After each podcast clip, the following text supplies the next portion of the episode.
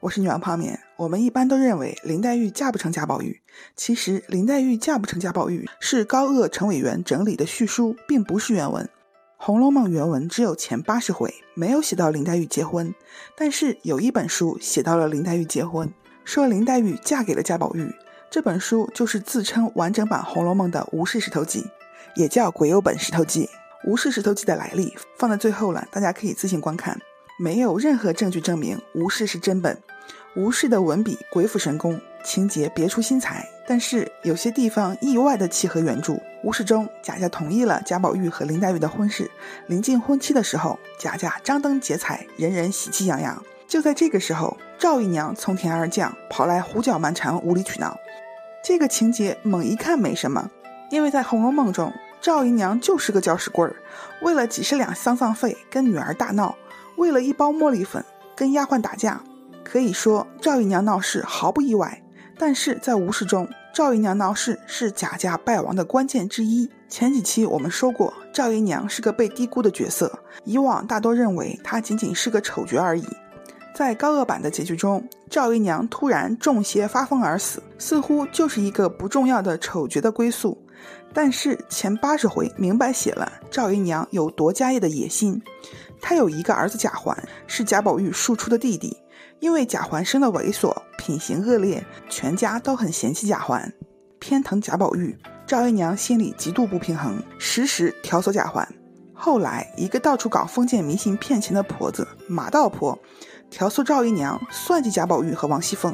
赵姨娘动心了，许给了马道婆五百两，要她施法绝了王熙凤和贾宝玉。赵姨娘认为，只要这两个人一死，贾家家产就是贾环的了。马道婆掏出随身带的小人，交给赵姨娘办法，果然把贾宝玉和王熙凤咒得死去活来。可惜的是，一僧一道用通灵宝玉破除了诅咒，赵姨娘没有得逞。但是她并没有气馁，输人不输阵，爱拼才会赢。后面赵姨娘是便宜就占，有机会就闹事，但是她水平有限，也不得志。每次闹事，要么被贾母骂。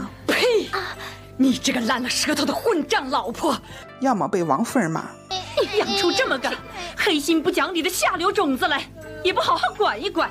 要么被王熙凤骂。她好不好与你什么相干？要么被他女儿贾探春劝。全家老小都教育他，这样赵姨娘看上去更像是个丑角，翻不起什么水花。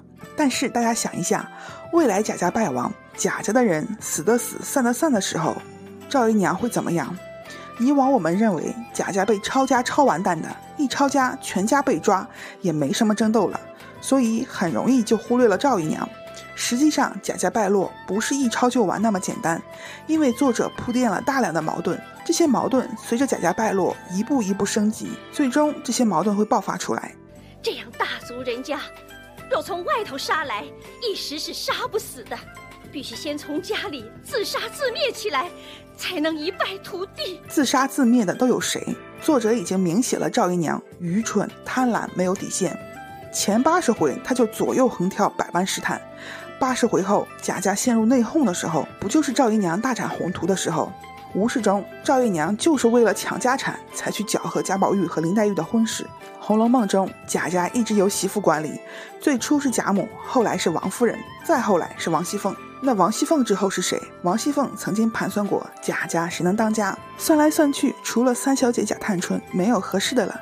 但是探春毕竟是女儿，未来要嫁人，探春一嫁人又会缺人。不过未来贾宝玉会娶亲，贾宝玉娶了亲，就会有一个宝儿奶奶。刚好王熙凤对林黛玉和薛宝钗的评价是这样的：再者，林姑娘和宝丫头两个虽好，可都是亲戚。不管是林黛玉还是薛宝钗，只要嫁给贾宝玉，做了贾家儿媳，那就是名正言顺的接管贾家。这件事看上去跟赵姨娘没什么关系，但实际上赵姨娘也有一份儿。王熙凤在盘算的时候提到过贾环，有个环儿更是杂毛的小动猫子。其实原文是这么写的：环儿更是个撩毛的小动猫子，只等有热灶火炕让它钻去吧。意思就是贾环不行，只会钻营好处。王熙凤考虑过贾环接管贾家，认为他不行。但问题是，王熙凤认为不行，赵姨娘也认为不行吗？赵姨娘就不争了吗？赵姨娘不光会为贾环争，也会为自己争。因为赵姨娘也算得上管家媳妇儿，在前八十回就有这样一段情节：小丫头方官无意中得罪了赵姨娘，赵姨娘要找她去算账，在去的路上，有婆子调唆赵姨娘说：“你老想一想，这屋里除了太太，谁还大死你？你老自己撑不起来，但凡撑起来的，谁还不怕你老人家？意思就是你得支棱起来呀。”赵姨娘虽然是破鼓万人锤，但她毕竟是姨娘，地位仅次于王夫人。日后探春远嫁，贾家缺管家媳妇的时候，就是赵姨娘支棱起来的时候。到了那个时候，赵姨娘终于有机会支棱的时候。贾宝玉娶个宝二奶奶回来，赵姨娘开心不开心？高兴不高兴？如果娶的是薛宝钗，可能还有转圜的余地；娶的是林黛玉，那赵姨娘真的要拼命了。因为在前八十回有这样一段情节，说薛宝钗的哥哥从外地带回一些土特产。薛宝钗就分了分，送给了贾家的人，也送了贾环。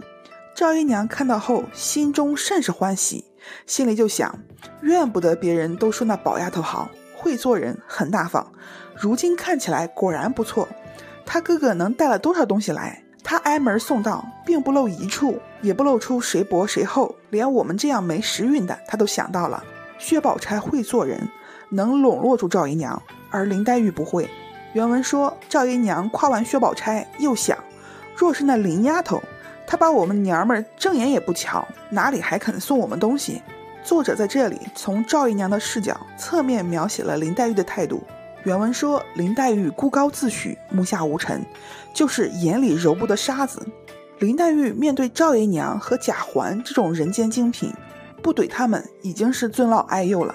注意，林黛玉对赵姨娘不屑一顾。绝对不是当面翻白眼儿或者言语刻薄，毕竟赵姨娘是长辈。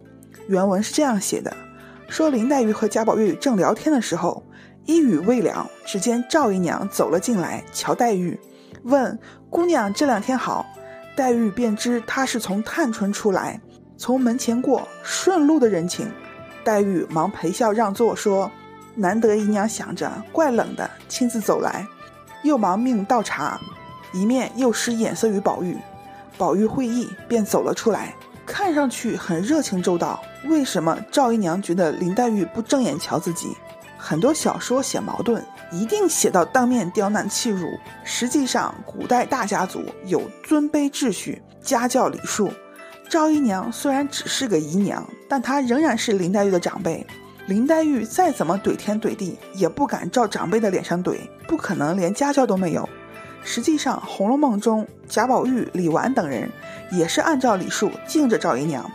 赵姨娘跟小戏子打起来的时候，探春被气到哭，但是在原文中，探春仍然是把赵姨娘拉到一边，好言劝解的。林黛玉对赵姨娘招待周到，仅仅是礼数。林黛玉的性格决定了她不会去拉拢讨好赵姨娘。《红楼梦》原文对林黛玉和薛宝钗送礼都有过描写。林黛玉从家乡回来，带了些东西送人。妹妹可变得有出息了，不但个也长高了，还学会办事儿了。八七版里贾宝玉说的这句话，原文里是没有的。原文写林黛玉送礼仅一句话，又将些纸笔等物分送宝钗、迎春、宝玉等人。而薛宝钗送礼，作者这样写的。且说宝钗到了自己房中，将那些玩意儿一件一件的过了目，除了自己留用之外，一分一分配合妥当，也有送笔墨纸砚的，也有送香袋扇子香坠的，也有送纸粉头油的，有单送玩意儿的，只有黛玉的比别人不同，且又加厚一倍，一一打点完毕，使婴儿同着一个老婆子跟着送往各处。作者写林黛玉送礼是一笔带过。就是送了些纸笔给大家，并没有写林黛玉怎么筹划安排。而薛宝钗送礼写的比较详细，说薛宝钗一件一件过目，一分一分配合妥当。如果是一般作者，可能不代表什么，但是在《红楼梦》里，是不是考虑这些描写反映了人物性格？是不是描写了薛宝钗比林黛玉花的心思多？君子喻于义，小人喻于利。对赵姨娘这种小人来说，薛宝钗就是大方会做人，林黛玉就是不拿自己当人。这种情况下，贾宝玉娶林黛玉，赵姨娘不得连夜上梁山？吴氏还真写了赵姨娘带着贾环离家出走，我们来一起看一看吴氏怎么写的。上期我们说到了贾母病重，贾母病重后，自知时日不多，就把儿孙们叫到床前来。贾家各房的子孙们都来了，黑压压站了一屋子。贾母开始交代后事。此时贾家处境已经很艰难，没有钱了。贾母就把自己攒的财物拿出来，然后把贾宝玉和林黛玉叫到身边，说：“最不放心的就是你们两个小冤家，以后不要吵嘴了，要和睦。贾宝玉不肯读书，不要逼紧了。宝玉、黛玉哭得说不出话来。贾母叹息，这辈子见不到他们成婚了。然后又把王夫人、邢夫人、李纨、王熙凤。”这些儿媳孙媳叫到跟前，嘱咐了一番，然后又说：“再见一个重孙子就安心了。”重孙子指的是贾兰，李纨就把贾兰推上去了。贾母拉着贾兰说了一番，含笑而去了。全家哭成一团，只有赵姨娘愤愤不平，说：“贾环不是他孙子，为何只见宝玉、贾兰两个？”《红楼梦》中，贾政有三个儿子：贾珠、贾宝玉、贾环。贾珠死了，留下了个儿子贾兰。贾母临终前只见了贾宝玉和贾兰，却没有见贾环，所以赵姨娘愤愤不平。贾政就骂她没心肠的歹妇，这个时候还争。老太太弥留之际，哪能一个一个都见了？赵姨娘撇撇嘴出去了，不用想也知道，她肯定要在贾家日记里添一笔。贾母去世后，紧接着就是王夫人。王夫人为贾母料理丧事的时候，劳碌加悲痛，添了病。体弱身乏，走路不稳，被金钏模样的小鬼拖入水中。金钏是王夫人的丫鬟，因为跟贾宝玉私下勾搭，被王夫人赶出去，后来跳井自尽了。王夫人被救起来之后，神志不清，发了狂，一僧一道说这是被促狭鬼闹的，得了冤疾，用通灵宝玉除除邪气就好了。《红楼梦》前八十回写过，通灵宝玉背面有三行字：一除邪祟，二疗冤疾，三治祸福。赵姨娘诅咒那次是除邪祟，王夫人这次是疗冤疾。王夫人治好之后仍然发热，于是贾家请大夫来看，没想到大夫是骗子，没治好王夫人，卷钱跑了。王夫人就这样去世了。宝玉、黛玉、探春、王熙凤都哭得抽抽噎噎，赵姨娘却是称心如愿，只哭不掉泪。前八十回，贾母和王夫人仅仅是进宫去了。赵姨娘就觉得自己行了，摸殿门抖起来了。现在贾母和王夫人都去世了，赵姨娘不得立马登基？无事中，赵姨娘满心以为贾政会让她当家，结果贾政有什么事儿，只找王熙凤和周姨娘商量。周姨娘是贾政的另一个小妾，前八十回仅仅提到过几次，说贾母来大观园的时候，赵姨娘装病不去伺候，是周姨娘带着众婆娘去伺候的。探春也跟赵姨娘说过。你瞧，周姨娘怎么不见人欺她？她也不寻人去。周姨娘比赵姨娘省事儿的多，所以贾政有事找周姨娘商量，压根儿不找赵姨娘。赵姨娘就很生气，既然接班不成，那就自立为王。虽然赵姨娘在主子里面很窝囊，但是她在奴仆里联络广泛。原文说，赵姨娘素日又与管事的女人们板后，互相联络，好做首尾。就是跟管家婆子们交情好，相互串通勾结。他最爱在奴仆之间串闲话，而且贾环还有个得力的小厮钱怀。前八十回提到过，贾环的小厮钱怀是赵姨娘的内侄儿。钱怀父母在贾家管账，颇有些钱势，属于奴仆里有头有脸、比较豪横的。前八十回鸳鸯说过这么一句：“怪不得你们整日羡慕人家女儿做了小老婆了。”一家子都仗着她横行霸道的，这就能想到赵姨娘也是钱怀家的靠山。吴氏中，贾环和钱怀纠集了一众不良子弟，横行霸道，欺负那些贾家比较穷的子弟。另外还有马道婆也聚集在赵姨娘这里。这些人成日吃酒聚赌，叽叽咕咕，带风而动。此时外面已经世道大乱，吴氏中贾家外面并不是太平盛世，而是乱世。外有海寇作乱，戎羌入侵；内有大旱蝗灾，瘟疫横行，到处都是饥民流寇。他们聚集起来打砸抢烧，贾家的人都不敢轻易出门。但是赵姨娘和贾环不但不担忧，反而很高兴，认为自己机会来了。贾环结识了不少英雄好汉。赵姨娘和贾环干的这些事，王熙凤察觉到了，但是王熙凤正在被邢夫人整治。邢夫人是比赵姨娘还要命的作妖王，又贪财又菜又爱生事。她是王熙凤的婆婆，王熙凤得宠得势，她就非常嫉妒。在贾母和王夫人去世后，王熙凤没了靠山，邢夫人就开始整治王熙凤。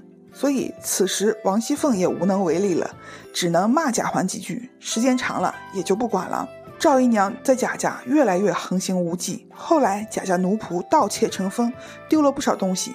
王熙凤要查，邢夫人直接夺了王熙凤的权，让王熙凤回去养着。邢夫人亲自指挥着管家婆子，让他们去查。查来查去，查到了赵姨娘的小厮。婆子们把小厮绑去了马圈，叫人来打。赵姨娘直接带着贾环和钱怀去马圈放人。管家婆子发现后，拦住赵姨娘说：“人赃并获赖不掉。”赵姨娘就嚷嚷说：“你们什么事儿没干过？放高利贷、偷主子、盖大观园的时候克扣银子，这会子装什么好人？”婆子说自己是奉邢夫人的命，赵姨娘也不听，硬拦着不让打人。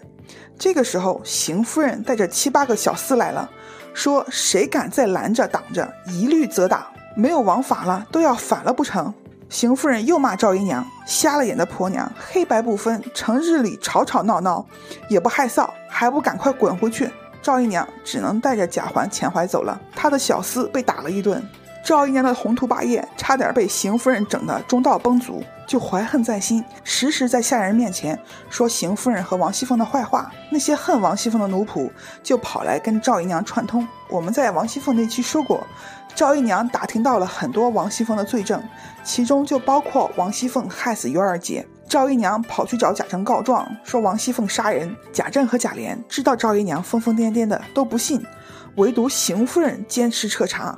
最终，王熙凤被休回娘家。赵姨娘不光搞走了王熙凤，也搅黄了探春的亲事。赵姨娘本意不想搅黄，因为男方很优秀，赵姨娘是欢天喜地。但男方见识到赵姨娘后，被吓跑了。探春的婚事告吹，被朝廷送去远嫁和亲去了。这两个情节我们在以前视频里说过，这里不再重复了。探春和王熙凤走后，赵姨娘就感觉自己可以吃鸡了。吴氏中有这样一段描述，说贾政觉得赵姨娘不对劲，心想往年她在我跟前装作温婉小伏低，我凡事也惯常听她的，不成想近年竟换了一个人，时时摇啄吵闹，人也简陋了，令人心烦。就是赵姨娘以前装着柔顺，现在见无人能管她，就开始蹬鼻子上脸了，觉得自己能从实力地位说话了，甚至想插手贾宝玉的婚事，妄想扶植自己人去做宝儿奶奶。她跑去找贾政说：“贾宝玉长大了，该娶亲了。马道婆的亲戚有一个女儿，长得好，女工也好。”话没说完，贾政就让她出去，说已经把林黛玉许配给贾宝玉了，还说你要觉得那女孩好，就把她嫁给贾环吧。贾环不争气，谁家女孩嫁他都遭罪。赵姨娘还不肯罢休，说林黛玉什么都不会，只会见一个打趣一个，日后只怕生事。贾政让他闭嘴滚。贾家怎么同意娶林黛玉的？可以看看前几期内容，这里就不重复了。吴世中，贾家在八十回后接连遭遇种种不幸。贾宝玉和林黛玉的婚事是为数不多的喜事，所以贾家上下都很高兴。李纨和平儿等丫鬟都来恭喜林黛玉。有个丫鬟笑着说：“央求林二奶奶日后当了家，不要管得太严了。”李纨就说什么林二奶奶，既然嫁给宝二爷，日后就称宝二奶奶才是。紫娟等丫鬟都来给林黛玉行礼，说给宝二奶奶请安。贾宝玉那边也是高兴，小厮们都摸上来抢他身上佩戴的东西。前八十回也写过，小厮们经常把贾宝玉身上的东西抢个精光。有一次，林黛玉误以为自己的东西也被抢走了。还跟贾宝玉吵了一架。你明儿再想要我的东西，可不能了。哎，吴世忠再次写了小厮们抢东西。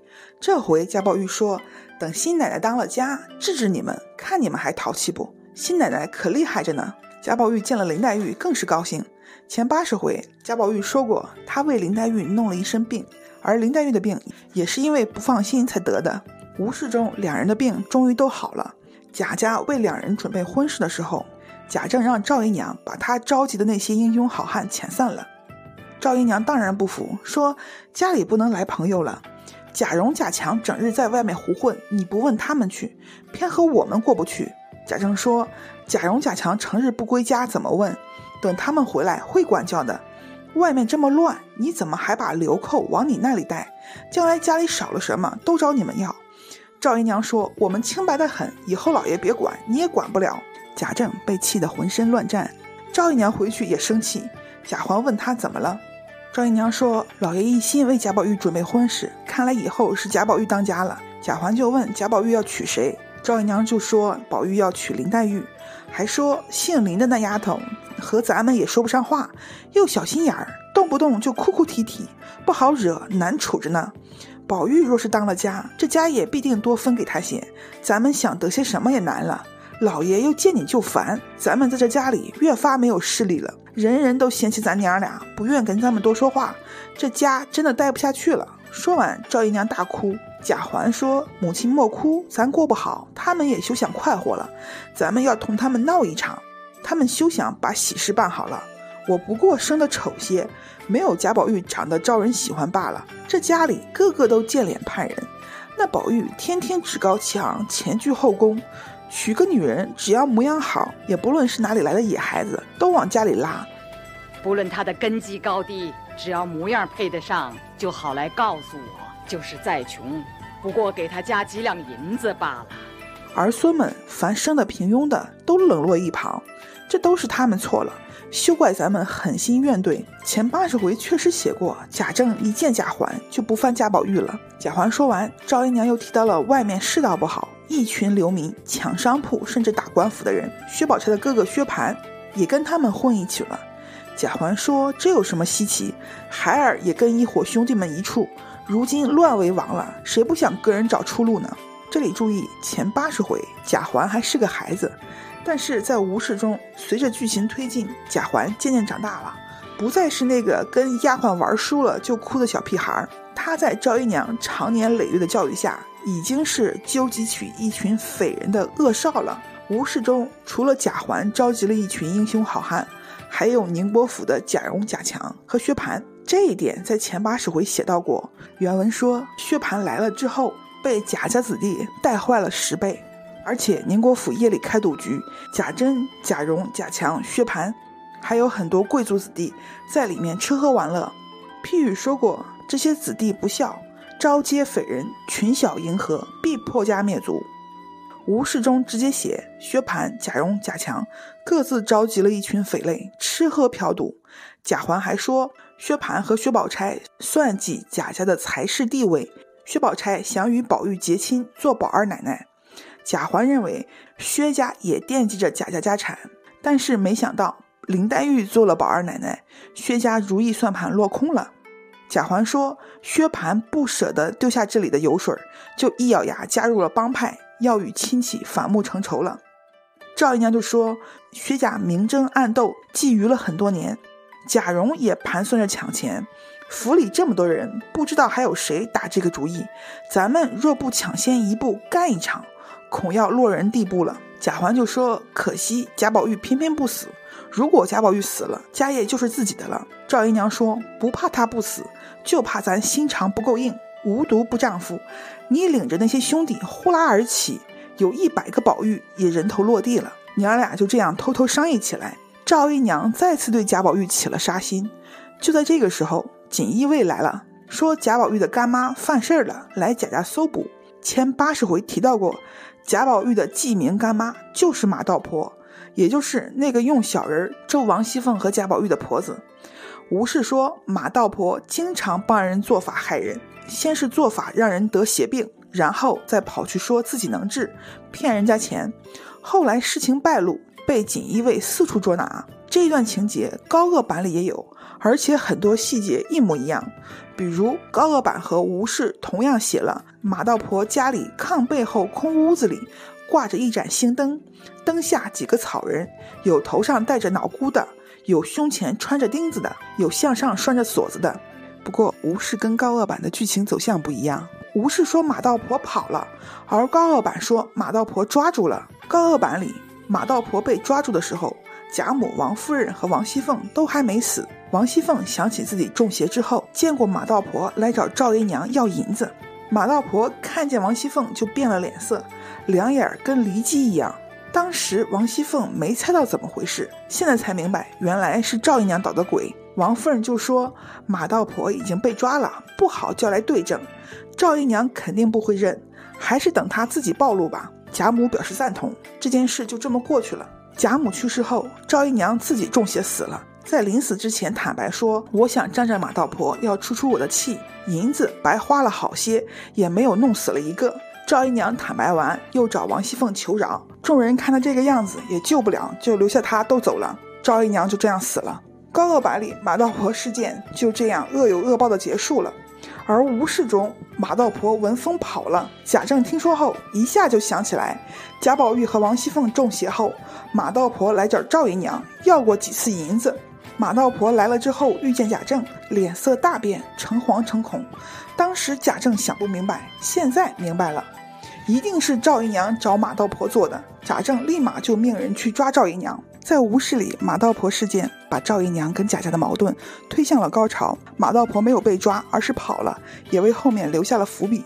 不过吴氏这一段写的支离破碎，比高恶版少了很多细节，比如潘宝和小账本在吴氏里就没有。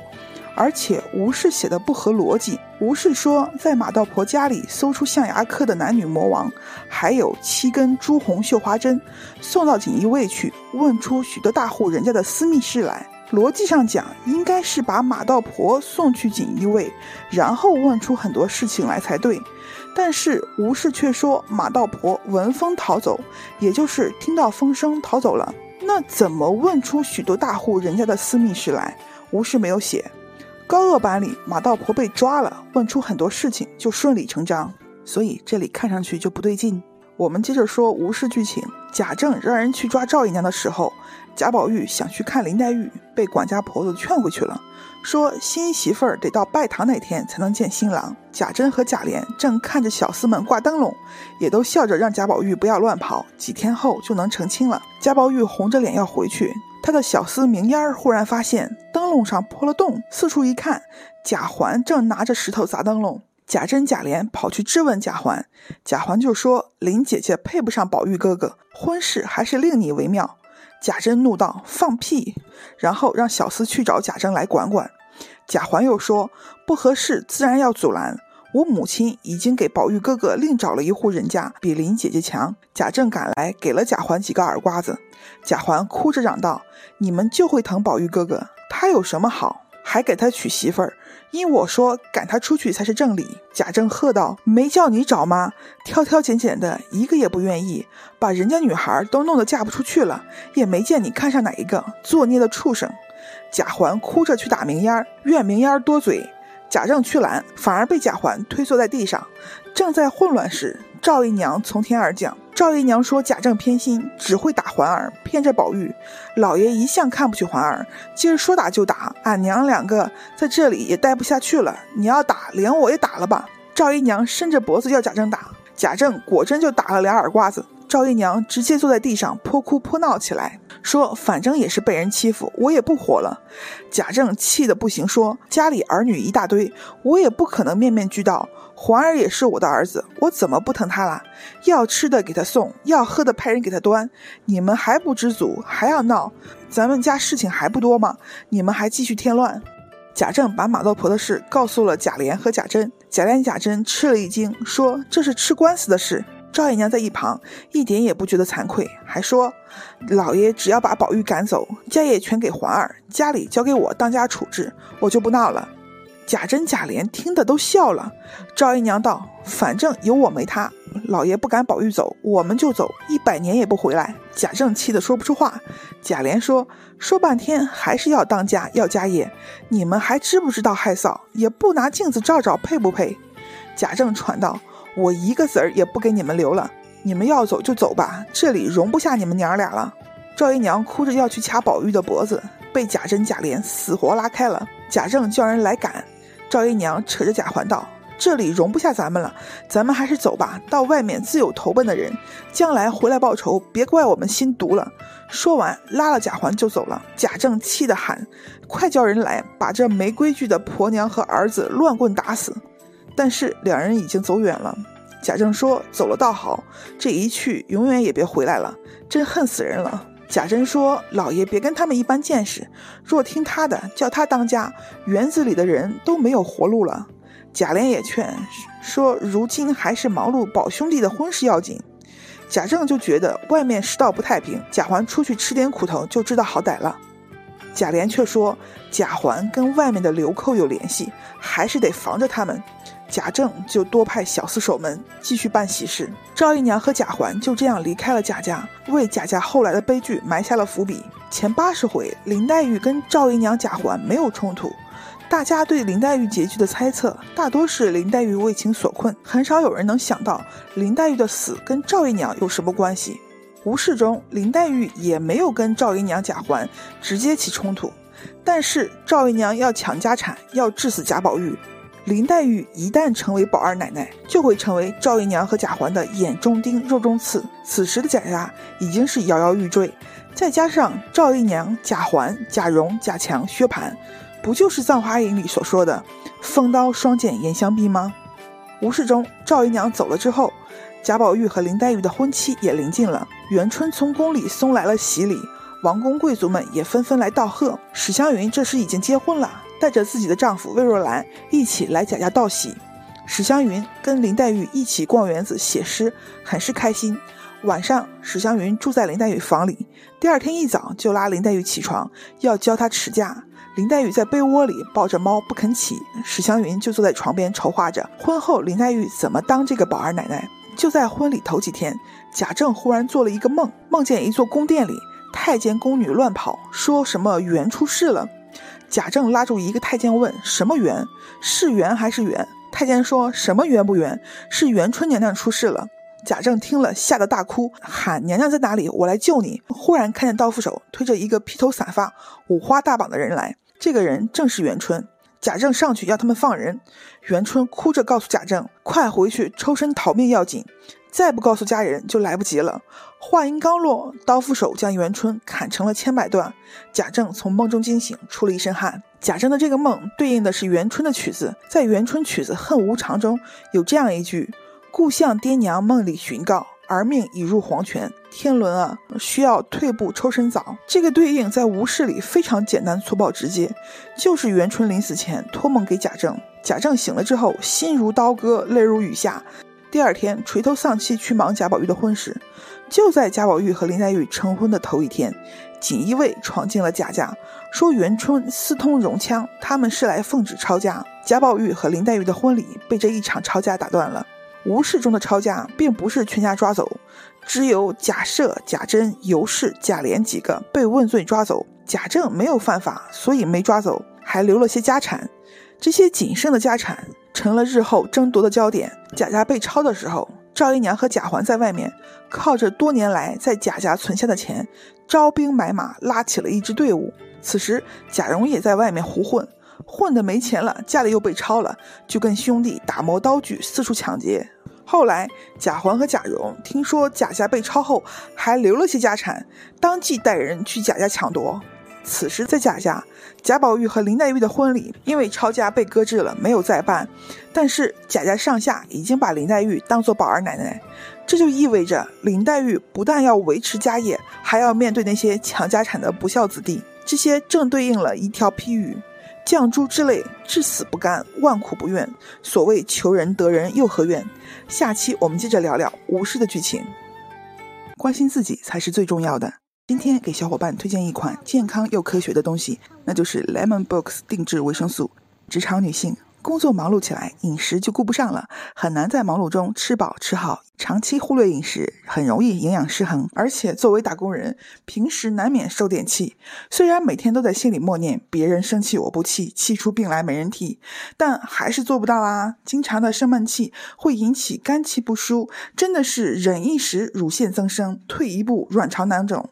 有意识的小伙伴会吃些营养补剂，但是各种营养补剂瓶瓶罐罐的买回来，不仅吃的麻烦，还很容易搞不清哪个吃了哪个没吃。Lemon Box 定制维生素就是来拯救像我这样想养生但又健忘的人了。购买前，它会让我们做几道题选择，对自身情况和需求进行测试，再根据结果给我们量身定制每天所需的个人营养补充。如爱美的小伙伴想要改善肌肤状态、呵护卵巢啦，还有最最最重要的强韧秀发啦。